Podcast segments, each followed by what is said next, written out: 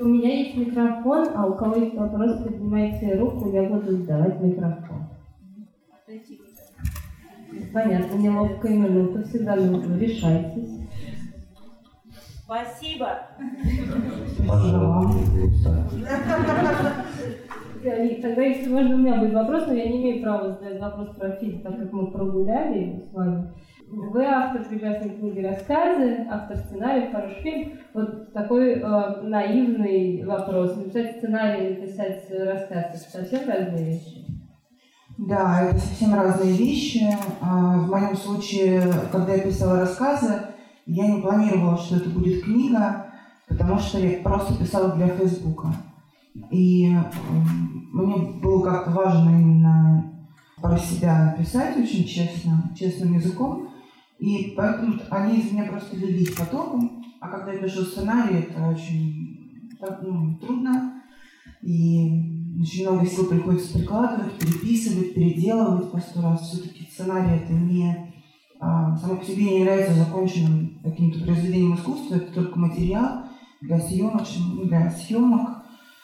И, конечно, он должен быть крепким, убедительным и так далее. В общем, это совершенно разные вещи, тем более разные, когда я пишу для себя, когда я пишу для других режиссеров, это тоже несколько разный процесс, потому что когда пишу для других режиссеров, мне приходится очень сильно пролезать к ним в голову, пытаясь понять, что они, какой, какой мир они, собственно, планируют показать через меня, да, посредством моих рук, пальцев, головы тоже. Спасибо за фильм. Наталья, вот, а, знаете, а, смотрел вашу вот теперь, так сказать, как вот этот вот фильм. Э, сначала мне было очень странно название «Сердце мира», потом я догадался все-таки, в чем, в чем, так сказать, сердце, если туда действительно ну, смотреть э, очень внимательно, долго, то можно что-то высмотреть очень интересное. А просто вот, э, на мой взгляд, вот вы вот этим фильмом, наверное, все-таки уже подтвердили, что вы делаете авторское кино, на мой взгляд. Да. Это авторское кино, свой взгляд, и ну, он может не понравиться кому-то, потому что ну, он не, все, не совсем уж не оптимистичный на этот мир, и почему вот сердце мира так к нему пробирались так глубоко, и только в конце понятно стало, становится, что все-таки мир он гораздо ну, лучше, чем, так сказать, на самом деле. Чем то, что мы про него чем, Да, то, что мы про него знаем. Поэтому вам огромное спасибо за Спасибо, да, я действительно делаю авторское кино, мне исключительно это интересно, а этим пока интересно заниматься, я не беру коммерческие, может быть, я и не умею, не знаю, я ну, не люблю кино продюсерское, не люблю игры в то, что я как будто бы знаю, что нужно зрителям, потому что а, это все не так. И как, только когда я рассказываю о, там, о себе посредством кино, какие-то свои представления о мире, тогда это появляется, получается авторским э, фильм, и тогда это высказывание какое-то максимально искреннее, что ли. И, ну, потом я, правда, люблю ездить по фестивалям, вот это все. Но это здорово, и ну, чаще всего авторское кино берут на фестивале. Опять еще маленький вопросик. А вот э, прокатная печальная судьба. Прокатная печальная судьба. Прокатная судьба, слава богу, была, потому что, например, с первым фильмом у меня в принципе прокатной судьбы не было из-за того, что мы отказались э, там, убирать мат, вырезать или там, запикивать как-то, что-то с этим делать, поэтому фильм не вышел в прокат. Этот хотя бы вышел. Вот. Конечно, он не собрал большие деньги, но сейчас еще идет в прокате, еще будет во Франции, еще идет сейчас в прокате Беларуси началось, на Украине идет в прокате, что вообще редкость для нашего кино, потому что Украина очень а, так аккуратно с, со всеми этими делами. Вот, и э, сейчас он уже продается на платформе в интернете платно, то есть он еще продолжает его как бы жить зарабатывать, и мы еще продолжаем ездить по миру, с ним его показывать, его продолжать покупать и так далее. В общем, ну, для, для того, понимаете, авторское кино у нас финансируется государством большей частью бюджета. Поэтому, конечно, это не, не было никаких продюсерских рисков денежных в этом смысле. Потому что даже он может э, очень мало набрать, все равно это вопрос не зарабатывание денег, вопрос статуса там, и так далее, имени, ну, каких-то других вещей. Вот вы хотели спросить. Где шли съемки? Подождите микрофон, пожалуйста. Где шли съемки, вот спрашиваю. Э, съемки шли в двух местах. Э, то, что вы видите, лес, озеро, город, эм, что там еще? Ну вот палатки зеленые. Это все Псковская область, неподалеку от города Великие Луки или Себеж. В Себеже мы снимали. А все остальное, что двор и все, что связано со двором, это Ленобласть, неподалеку от Санкт-Петербурга, деревня Менцары. Кажется, что это глубокий лес, на самом деле в 15 минутах окей, там все. Все благо. Да, а кажется, что да, такой совсем где-то тайге. Вы правильно выбрали депрессивный регион, выбирающий. Ну, на, самом, на самом деле мы выбирали не по принципу депрессии или э, оптимизма, а по принципу того, насколько это удобно снимать, потому что студия и студия Санкт-Петербургская, половина группы Санкт-Петербургские, актеры, там часть тоже из них была из Санкт-Петербурга, и в Подмосковье таких лесов не найти, таких э, графичных, э, таких, ну, то есть большей частью у нас лес непрозрачный, смешанный. Поэтому, конечно, вот, когда мы увидели это место, мы в него сразу влюбились и еще достраивали свои там а, дом, дом Егора был построен нашим художником, еще куча всяких построек мы делали сами. Вот, так что объект прекрасный. А мне хочется вам сказать спасибо за то, что вы очень важную тему подняли, мне так кажется. Не, не, не кажется, что важная, а что мне кажется, она здесь главная. Я. А если я так права, не права но важно, что эту тему вы подняли то, что мы все родом из детства. И очень было важно, мне кажется, сегодня было, не сегодня, и вчера это было, вчера и будущее, смотреть такие фильмы родителям и думать, что дети, которые рождаются, будут все родом из вашего воспитания. Спасибо большое, тема необыкновенная, показано здорово. И, конечно, играли актеры, вот вся эта семья, главные герои, ну, просто не играли, а как будто бы мы вот подсматривали за ними, как они живут. Бесподобно просто построенный фильм. Спасибо. И тема важная. И, как, и конец понравился. Надежда есть, что мальчик как-то переболел. И угу. все-таки вот это слова прощения, да, перевернут наверняка его душу. Да? Очень правильно подумали. Ну, а вот герои вот те, которые животные, ну, у меня вот сестра сидит рядом, она сейчас отошла на минутку, она ужасно любит животных, и дом мне, ну, мы прям в восторге, как они у вас ручные любые, все понимающие. Спасибо вам большое за фильм, и за аритмию тоже бесподобный фильм. Спасибо. Очень живые и важные темы поднимаете. Когда видишь их, думаешь, что, наверное, то, что вы показываете, будет исправляться в обществе. Или хотя бы у некоторых людей. Ну вот, когда у некоторых людей что-то ну, знаете, как, как классный эффект, когда вот просто в кого-то что-то попало, и кто-то просто стал про это думать чуть больше или дольше, чем сам, сам фильм длился. Это уже прекрасно. Да. Присоединяюсь к благодарности. И хотела задать такой вопрос. В первую очередь, вас интересовала тема животных или тема вот ну, такой сложной судьбы человека и вообще откуда взялись животные, почему вот вам захотелось эту тему поднять? Ведь действительно а вот эти гринписовцы, насколько я знаю, люди, которые серьезно занимаются, они вообще опасаются вот таких вот людей, которые как бы борются за права, не вникая там, да, в суть проблемы. И все вот эти вот бабушки, которые там кошечек, собачек прикармливают, это тоже ну, в кругу профессионалов э, имеет отрицательную оценку. Вот. Как вы к этой теме пришли вообще? И почему решили показать ее как бы фоном для вот этого вот э, такого сложного, одинокого человека? Да, изначально, конечно, у нас была задача, задумка сделать человека. И э, мы все время думали, как бы нам показать его э, недоласканность, через что. И мы поняли, что как раз вот животное – это идеальный, э, идеальный способ э, показать контраст э, его отношений с людьми, его отношения с животными. Мы видели, насколько он умело с ними э, общается, очень тактилен, он все время гладит эту собаку, все время он как бы и это определило, собственно, его вот этот внутренний конфликт какой-то, да. Потом, опять же, появление животных определило характер съемки у нас. То есть это все начало уже, все начало что-то определять. Появился, появились животные, появилось пространство, появился особый ритм этого фильма, язык. И появились зоозащитники. Ну, вообще, по-моему, Степа предложил, чтобы местом действия стала притравочная станция, да, которую так называют, на самом деле испытательная тренировочная станция. Место противоречивое для многих, место для многих неизведанное, совершенно никто не знает, как и чего там устроено. В этом смысле нас это, конечно, художественно привлекало, потому что мы рассказываем людям про какое-то совершенно новое пространство, про которое мало кто что знает.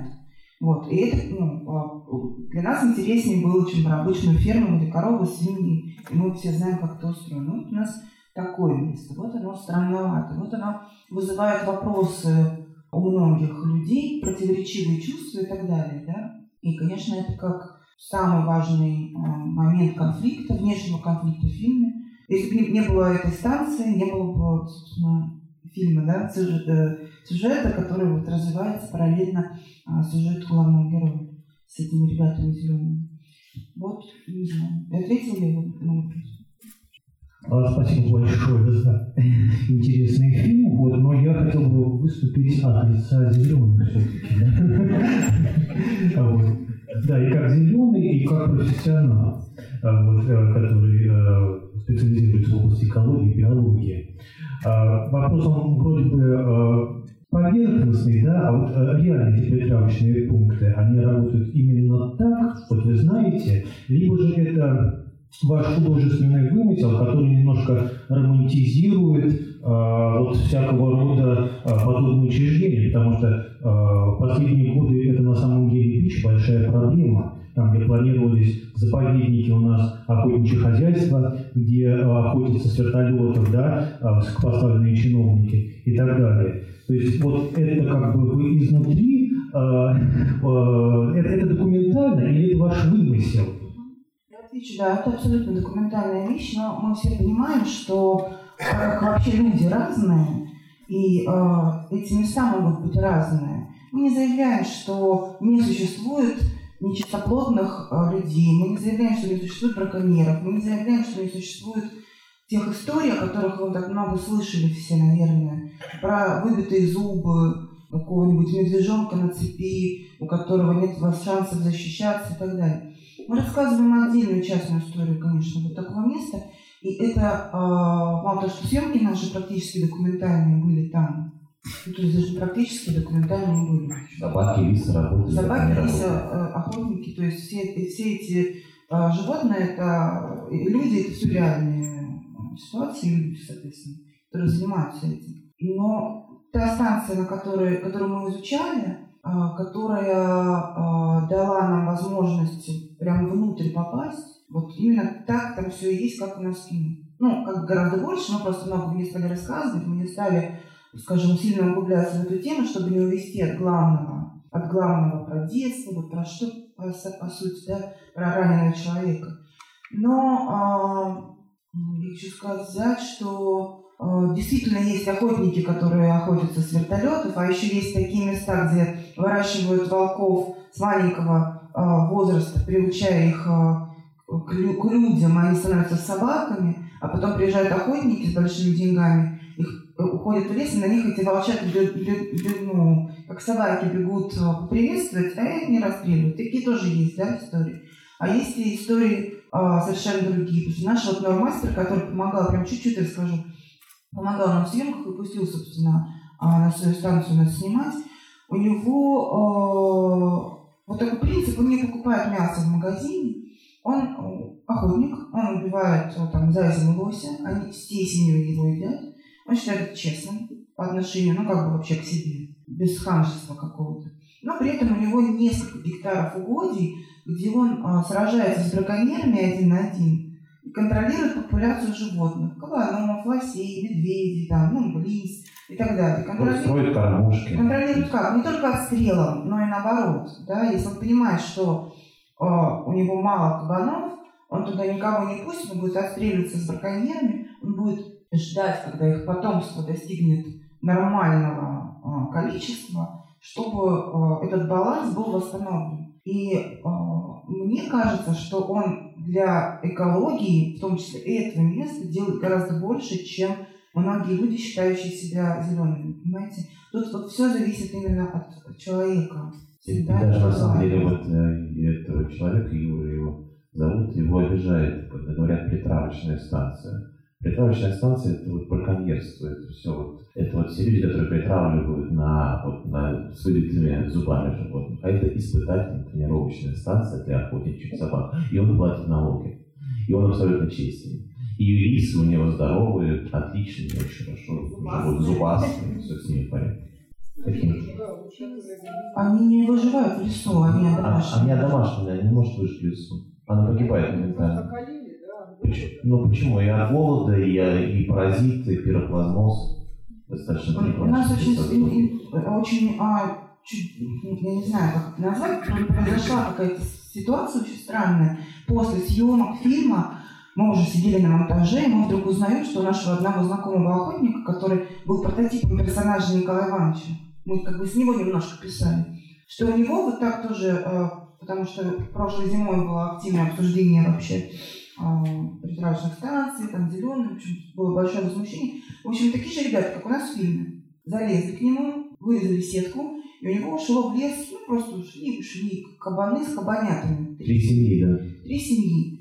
И они были все задраны волками, конечно же, и никто из них не выжил, и этот э, чувак запал. То есть он просто абсолютно полностью повторил сюжет нашего фильма, который мы придумали до, до этой ситуации.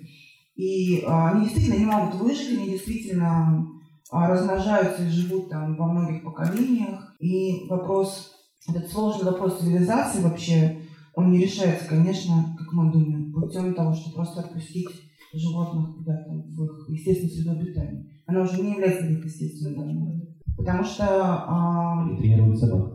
Собака, не тренированная на дикого зверя, это опасность на охоте для охотника. То есть, э, потому что работа собаки прям- прямую зависит от жизни охотника. Спасибо большое за фильм, Наталья, вам за книгу большое спасибо. Я знаю, наверное, тоже читала эту книгу. Большое спасибо. Это очень искренне и всем правда советую. И большое спасибо Степану за актерскую работу, потому что это убедительно, это здорово. Спасибо.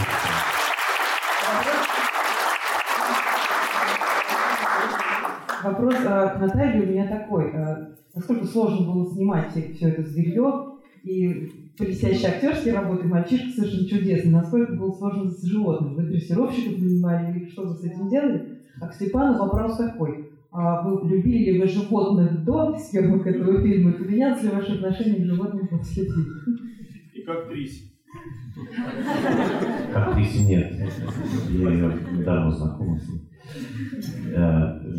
Э, Да, я речь про животных. У нас а, с нами работала, мне кажется, одна из самых лучших команд. А, это питерская такая как бы, группа Animal Art. Они профессионально работают а, с животными в кино. И для нас специально были куплены три собаки, которые играли одну роль белки. А, эти три собаки тренировались в течение двух месяцев. Их купили, когда им было полтора месяца. На, на момент съемок им было сколько? Четыре. Вот, вот до этого момента они тренировались. Одна училась лежать неподвижно и, ронять лапы. У нее была задача лежать и ронять лапы. Вторая училась ездить на плечах. А третья плавать от берега. Потому что они... А папа не очень Они любит все плавать. они только берегу, любят не панически к берегу. А вот с удовольствием от берега не умела только одна. У них у всех были разные темпераменты, они заменяли друг друга на съемках. Потому что у нас еще была сложная история по логистике с выбритой шерстью. Как она постепенно должна была расти. И это, конечно, мы сломали мозг себе, чтобы вот это все... Да, а потом еще от искусственной крови на собаке она стала вся розовая. Не И мы не могли вообще ее отмыть никакими шампунями мира. Просто будет розовая Мы собака. даже на графике что-то затирали уже, потому что ну, розовое, розовое бедро у нее прям абсолютно. Вот, и ни одно животное не обколото ничем, никак это нашло. Да, мы, мы вот приняли с дрессировщиками такое решение, что никаких обездвиженных собак мы не будем снимать, только дрессировка, потому что нам нужны живые глаза, да, нам нужны живые реакции. И э, мне так спрашивают часто в зале, как она так играет. Говорю, Да просто она лежит и терпит, когда ее она играет. Просто, да такой несчастный взгляд, она так хорошо играет раненую собаку. Она просто, ну, вон тоже может играть. У них у всех несчастный глаз. Да, ну, в общем, с животными было на самом деле непредсказуемо иногда.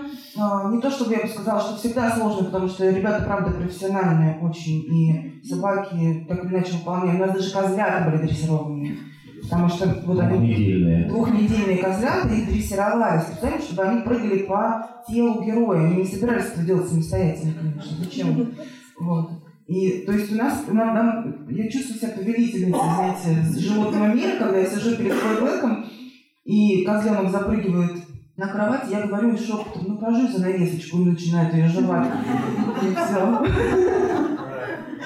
Вот, да, да. Но были и всякие очень опасные случаи, потому что когда э, для съемок финальной сцены мы купили еще трех алабаев, уже подросших трех девчонок, и они постоянно дрались между собой, и нужно было месяц Степану ходить и э, сближаться с ними таким образом, чтобы они воспринимали его как хозяина, как своего. Сначала он их кормил, потом он укладывался с ними. То есть это не то, что он пришел, лег, и они вот такие как бы обступили. Это месяц тренировки.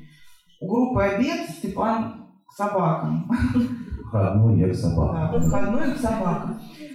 Я не знаю, что там из одной миски они уже ели в какой-то момент. В общем, и когда начались съемки, они отказались делать вообще что-либо, потому что у них пошел стресс сильный, появилась камера, появился человек с большим э, микрофоном пушистым, похожим на что-то живое.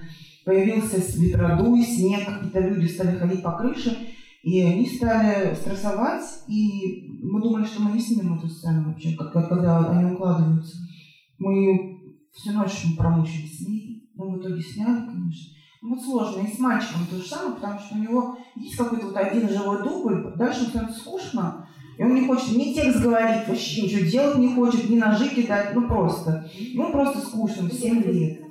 И мы все там были предупреждены, вся группа была мной предупреждена, что у мальчика один дубль, один-два максимум. Что, ну, как бы все работали на него и на собак. А взрослые актеры были по боку уже. Разбирайтесь сами. Расскажи. Да, ну, э, я люблю очень животных. В нашей семье три собаки живет, вот одна из них. Вот, а, потому что я у родителей сейчас, а это не с кем было.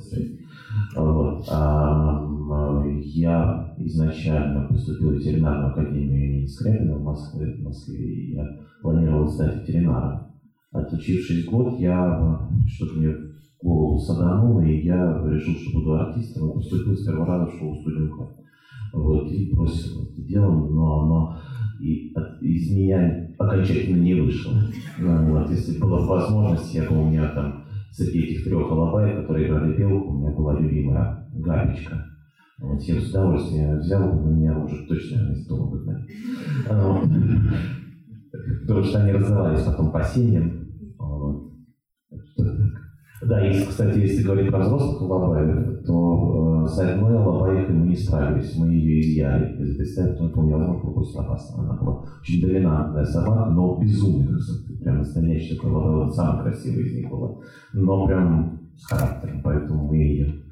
Она, она, она есть в одном кадре в да, и все, потом ее нет.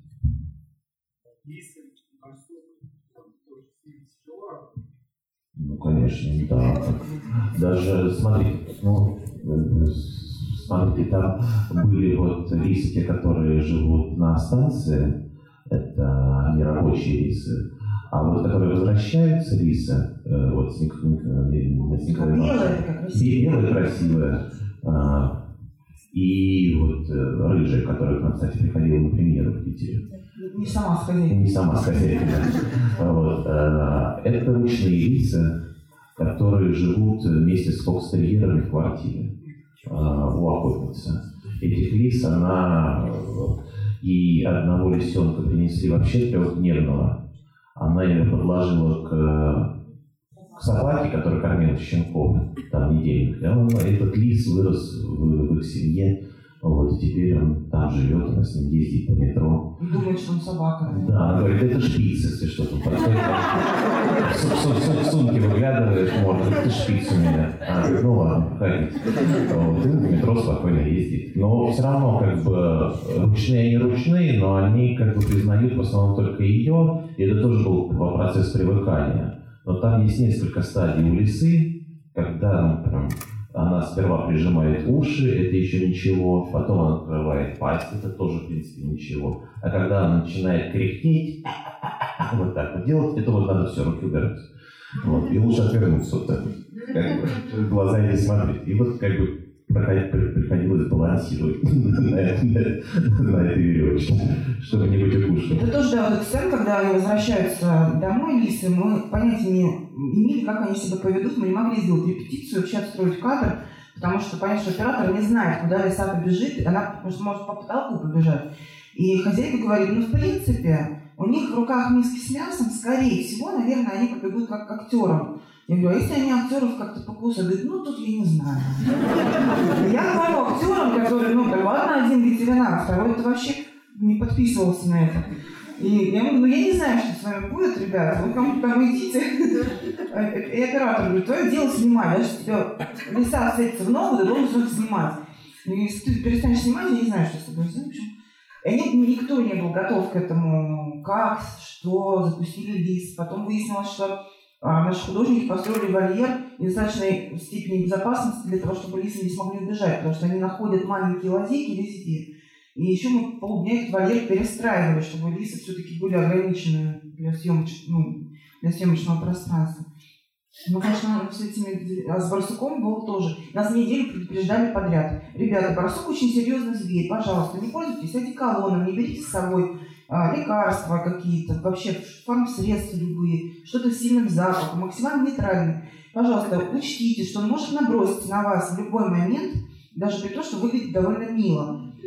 Мы садимся в машину на смену. Да, Оператор говорит, я говорю, от кого пахнет? Оператор говорит, да я тут надухарился. Тебя предупреждали. Ну, в общем, на самом деле, в момент съемки Барсук э, набросился реально на звукорежиссера, который подошел слишком близко пытаясь записать коллективное зверя, а, а не фаната.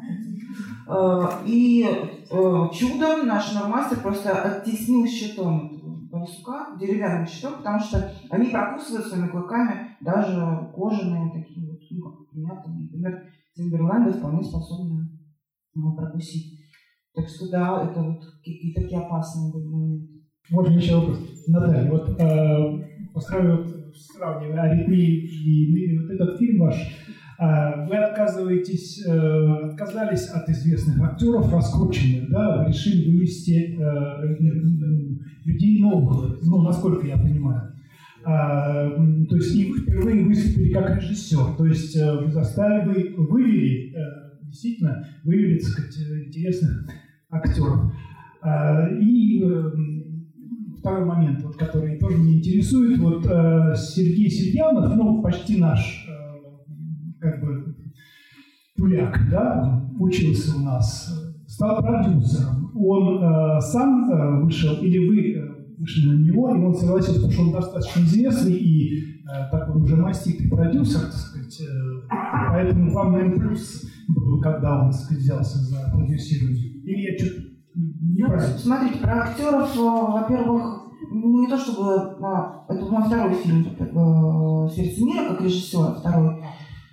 И мне, в принципе, интересно работать не с самыми там, известными людьми, а, но я хочу сказать, что Яна Секса, например, которая у нас снималась, она очень известная артистка в Москве. Она, э, Ирина Горбачева «Ритмия», она, ну, Яценко, понятно, все уже знают. Ира Горбачева известная вот по Инстаграму очень была сейчас по аритмии, у нее там призы и популярность. А, Яна, Яна известнейшая театральная артистка после фильма «Вот теперь» она еще больше популярность. Поднозов, который играет Николай Иванович, он тоже известный, в общем-то, артист. Но я хочу сказать, что мы попробовали, но очень многих, мы уже почти до Громаша добрались. Э, но это дело было не в том, что мы специально как-то бежали от медийности. Просто нужно было попадание. Вот Подносов попал. На Степана мы сразу роль писали, э, потому что Степан еще автор сценария кто не знает. Мы сразу придумывали под него, под его органику, под его, ну, какую-то тоже э, природу, да. А, мальчик, мальчик дебютант, вот. Это не, это не то, чтобы... Мальчик нашли путем кастинга вот в Петербурге нам... А, он никогда в жизни не снимался нигде. Мы сначала приводили рекламных детей, но, знаете, это рекламные дети, они, конечно, уже э, что-то с ними не то совершенно, их невозможно на живую эмоцию вывести. Они вот, ну, как бы очень заученными вот этими реакциями э, работают. А этот живой, и он пришел на кастинг, я говорю, давай ведь с тобой сказку будем придумывать. Он говорит, давай. Как давай там что-то вообще фантазировать, невероятное, что-то удивительное. И я поняла, что его прям, ну, он живой, эмоциональный. И э, надо сказать, что, конечно, у него есть какая-то прям одаренность актерская э, безусловная, потому что он в момент истерики, когда у него началась, он был искренен, но он понимал, как это работает. И он сам подталкивал нас, как бы, он два раза в фильме плачет. Первый раз э, он, э, мы хотели его намазать слезным карандашом, он категорически отказывался, стал плакать и э, весь этот и побежал как бы дубль делать, но э, внутри в нем была истерика, и мы сняли это с первого дубля, вот эту вот его длинную всю историю. А второй раз э, ему тоже надо было плакать, и он мне говорит, ну, я говорю, как ты будешь ведь плакать, да, мы поймем, я просто не... Он говорит, ты меня пугаешь слезным карандашом, а я буду плакать. Я говорю, хорошо, я подбегал перед дублем, сейчас я тебе намажу. Он, нет, намажу, вот он у меня в руках. Он, нет. Начинает рыдать, убегаем, а только камера. Он делает дубль. Два, три, четыре, там, на, на четвертом он уже, понятно, сдулся. Мне каждый взрослый артист может заметить четыре дубля подряд истерики выдавать. Вот про Сергея Сельянова мы с ним познакомились, конечно, гораздо раньше, но вот начали работать на аритмии, и как-то он а, был очень счастлив и доволен результатом. И э, было вполне органично, что его сопродюсер Наталья Дрозд после выхода аритмии стала меня спрашивать, нет ли у меня сценария, а у меня как раз он был. И, в общем, э, первый драфт э, их особо не убедил, но нас, и нас особо не убедил. А когда я написала второй драфт, он сказал, да, супер, у меня нет вопросов, мы подаем, там, будем искать деньги. И Наташа привлекла европейские деньги еще. Литва нам помогла, и фонд Евремаш такой, наверное, не знаете, но а, большой крупный европейский фонд. И Министерство культуры наполовину профинансировано. И мы, в общем-то, планируем продолжать дальше работать, потому что нас все как-то очень устраивает друг в друге. Да, мы всегда, он очень мастительный, один из самых крупных сейчас продюсеров авторского кино. А, и нам как-то очень комфортно вместе. Мы теперь можем ждать третий фильм? Но сейчас мы работаем над Бориным фильмом, а, потому что Боря тоже хочет, чтобы я писал, продолжал писать в него сценарий. Вот, а когда, э, ну, и параллельно мы будем разрабатывать новый фильм для меня. Ну, у нас название... Да, давайте же произнесем этот вопрос. Какие у вас творческие планы? Но, смотрите, я не знаю, как будет называться еще это все, потому что названия периодически меняются в процессе создания сценария. Но я думаю, что в ближайший год ждать это не стоит. А то и два. Ну, долго, потому что все это пишется и деньги Да? Ну, я повторю, что я была вот на встрече недавно с Сергеем Сельяновым, он делился своими тоже там творческими планами. Мы говорили, я задала ему вопрос про аритмию, и мы немножко об этом поговорили. Вот. И я хочу э, как бы повториться. И вот я, конечно, думаю, что я не ханжа, но немножко вот э, такой э, натурализм вот в сценах, что с Ириной Горбачевой аритмии там на холодильнике, что здесь ну, на холодильнике. Я не знаю, я, может, не права. Мне кажется, что это очень так, вот, откровенно, можно чуть меньше. Как вы, ваш взгляд на это? Слушайте, вы знаете, меньше всего на свете хотела снимать эротическую сцену со своим мужем. Да уж, там, да уж. Но пришлось. Но дело-то в том, что просто когда ты идешь каким-то честным путем и а, начинаешь честно с собой разговаривать, ну вот как? Ну, если у людей так, то почему у этих не так должно быть? Что, что с ними ну, не то? И ну, я бы не сказала, что там наши сцены, они какие-то уж излишние. Да, они эротичные. Они, э, мне призналась одна актриса, Пустина Тавра, что э, для нее это было какое-то прям очень э, эротическое переживание в первую очередь. То есть что-то в ней прям взбудоражилось. Но понятно, что ну, я же не могу сказать, так ты остаешься в стручках, ты лифчик не снимай, и вы тут вот так, и это все будет, ну, ну, ну понятно, это как в жизни. Конечно, да, да, да. Спасибо, спасибо. Как да. бы это ни было там. Да, потому что хотелось где-то и плакать, и где-то было и жалко, и все было понятно, что все из детства, и, в общем, как-то действительно родительно. Ну, Просто это, когда ты э, идешь путем реализма, там, об авторском кино, то этот путь, он определяет, в общем-то, очень многое. Ты не можешь позволить себе какие-то условную реальность какую-то, какие-то от, от, от, а, отхождение от э, реальности слишком далеко, да. Поэтому мы все равно все это притягивается к какой-то правде жизни, так или иначе. У меня вопрос к Степану. Насколько было тяжело погружаться в это состояние ломаности, нервозности, отчуждения от людей, и насколько было потом тяжело выходить из него? Ну, Дело не в погружении не, и, и в выходе. Я вообще всегда говорю, я не люблю вокруг профессии актера вот это шаманство. Сейчас видите все, пожалуйста, Сейчас я там под лопатой, куда это всё. Нет, это просто технология. Я приходил на площадку, переодевался в Егора и становился Егором. Есть определенная технология производства этой роли. Вот. А потом я ее снимал, приходил домой, и, э, выпивал рюмку коньяка и становился Степой, и все было хорошо. И э, нет, нет никакого входа и выхода из этой роли. Это все, мне кажется, не, не к Смоктуновскому больше, а не, не ко мне. Это технология. Это ну, человек, который ну, имеет способности определенные, э, легко может научиться этому учат в школе студии меня учили. Есть курсы, ну, то есть если есть какая-то одаренность, если ты можешь, можешь прочитать текст органично, и э, второй человек, который тебя смотрит, ему не становится стыдно, когда ты это делаешь, тогда все, все в порядке, а все остальное делается. А вы в театре играете? По- ну вот последний, сколько, когда я вышел, в 14 году. Через пять лет не играю, ну 4 года не играю. Когда это вы играете? Я работал в Александринке в Санкт-Петербурге, а потом э, почти 6 лет работал в сатириконе Уралкина. Вот, но ушел. И пока что мой роман с театром э, не складывается. Спасибо большое за фильм. У меня вот такой вопрос. Э, Не знаю даже, почему раньше как-то особо не придавал этому значения, а здесь почему-то мне прям с первых кадров захотел такой вопрос задать. А, по поводу именно звукорежиссерской работы. Вот.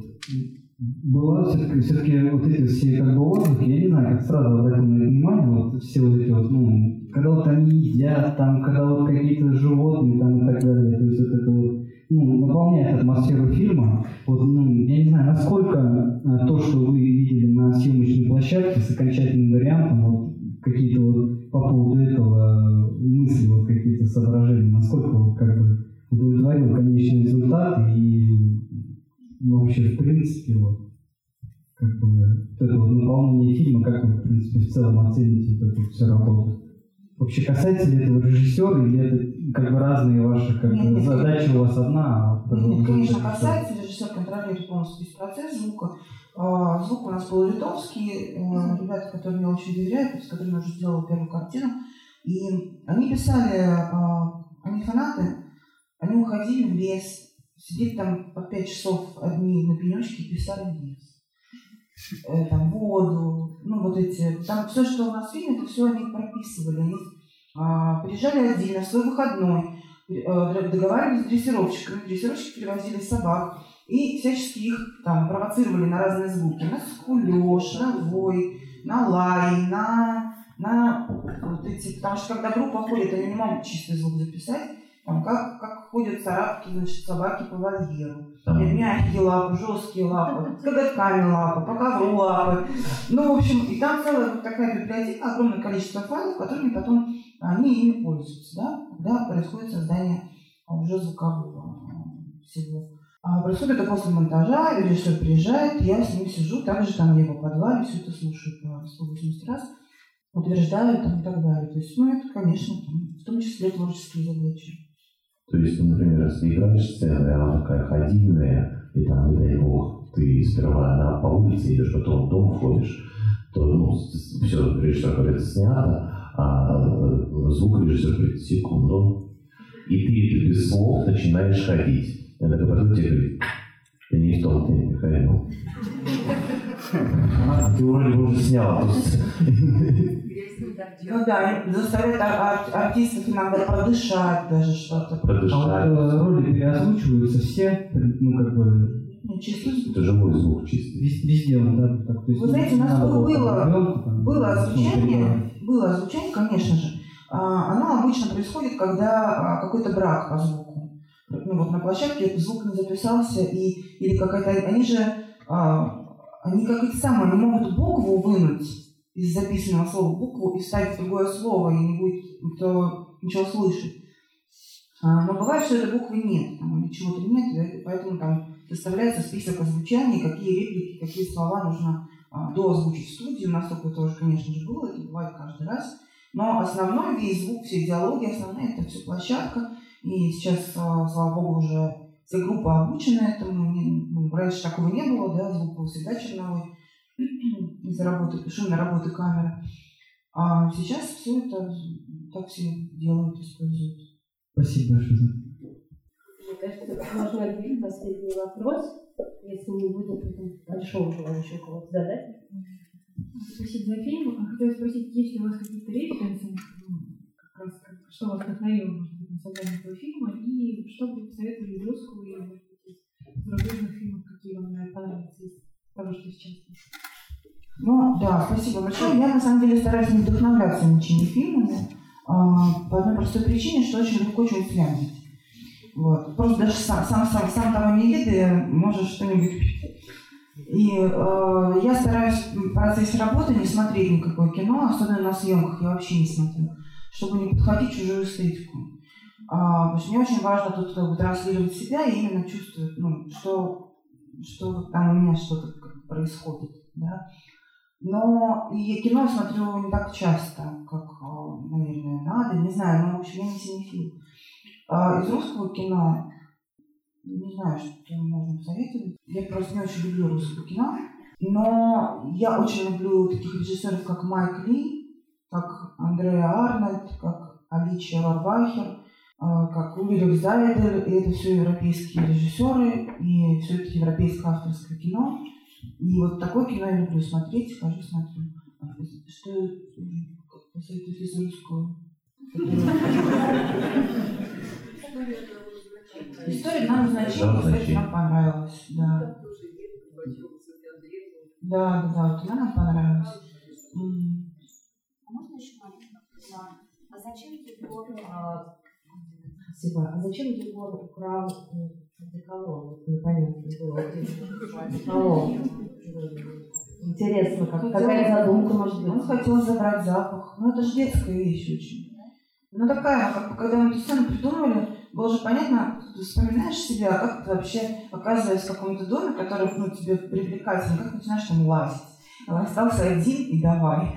И это все очень детские вещи. И я помню просто даже себя лет в 12, когда я сама не знаю зачем, взяла какое-то кольцо, которое мне понравилось. Потому что не могла его носить, это моментально бы меня спалило. Так же, как он не может пользоваться духами, потому что, ну, как бы запах-то узнает. Но это вот какая-то такая неосознанная, не вполне сознательная штука, что-то вот к себе присвоить вот это вот того, того, чего я так хочу.